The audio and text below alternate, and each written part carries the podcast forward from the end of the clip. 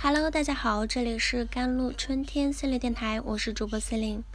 今天跟大家分享的文章叫做《人始终有改变命运的选择权》。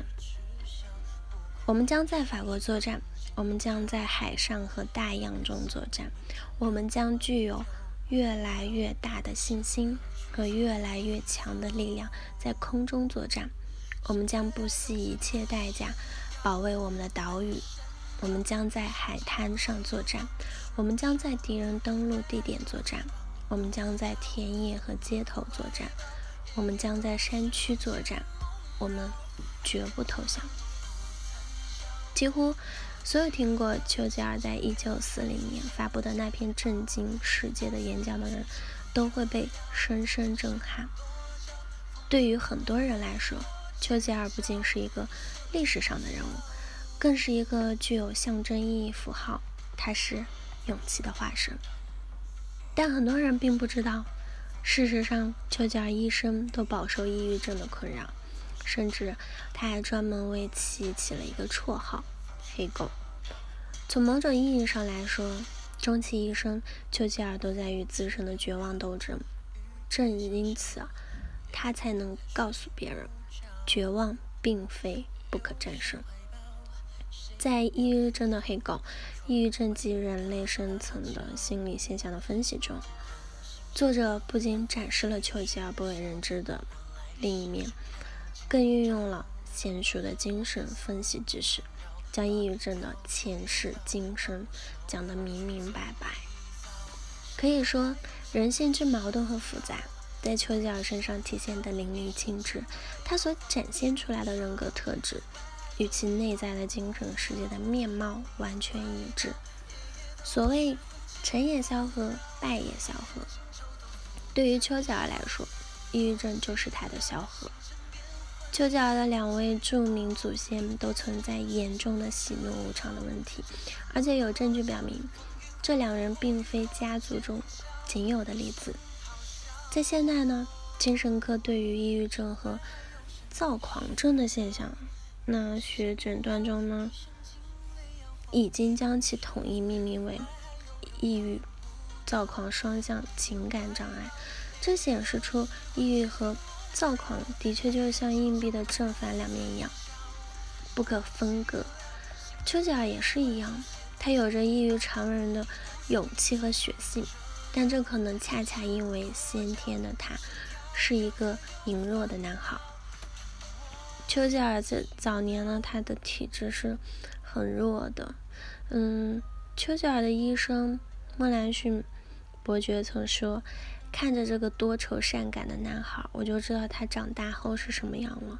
他在学校时受人欺凌，长大后肯定也身材矮小，瘦骨嶙峋，那双手白白嫩嫩，就像女人一样。他胸口无毛，说起话来就口齿不清，结结巴巴。”丘吉尔在很小时就已经决定要做一个勇敢的人，绝不落后于人。十八岁时，他与表弟在追逐打闹期间，为了不被抓住，从桥上纵身跃下，摔破了肾脏，三天不省人事。他的血气之勇，毫无疑问是远胜于常人的，但这恰恰来自他克服先天体格的弱点的决心。哈佛大学家呢，希尔登认为，人的体格与性格是相关。他将人的身体类型分为三类：内胚层型、中胚层型、外胚层型。这三个身体类型分别对应的三个人的性格类型是内脏优势型、身体优势型、头脑优势型。按照这个划分标准呢，丘吉尔属于内胚层型。性格大致属于内脏优势的，朴实无华、从容不迫、深思熟虑、墨守成规。但是丘吉尔呈现出来的却是孔武有力、身材强壮的中胚层型人才有的性格。所以希尔顿认为，如果一个人的性情与其体格所对应的性格类型相差太远，就很容易受到心理冲突的影响。因为他会与自己的情绪素质产生矛盾。显然，丘吉尔就是此类。所以，丘吉尔在本质上是一个迫使自己竭力对抗内在天性的人。他原本是一个既不强壮也不勇敢的人，但却迫使自己克服了性格与体格的先天缺陷，成为了一个既好斗又勇敢的人。正因如此，他的好斗、勇敢、强势，并非源于遗传，而是来自于坚定的决心和坚定的意志。在抑郁症的黑狗《抑郁症及人类深层心理现象的分析》中，作者不仅对丘吉尔进行了梳理，对卡夫卡、牛顿呢，也从不同角度进行了梳理。我们可以清晰地看出。一个人最后人格的形成以及表现出来的思维风格和行事风格，无一例外与自己的成长环境有着密切的关系。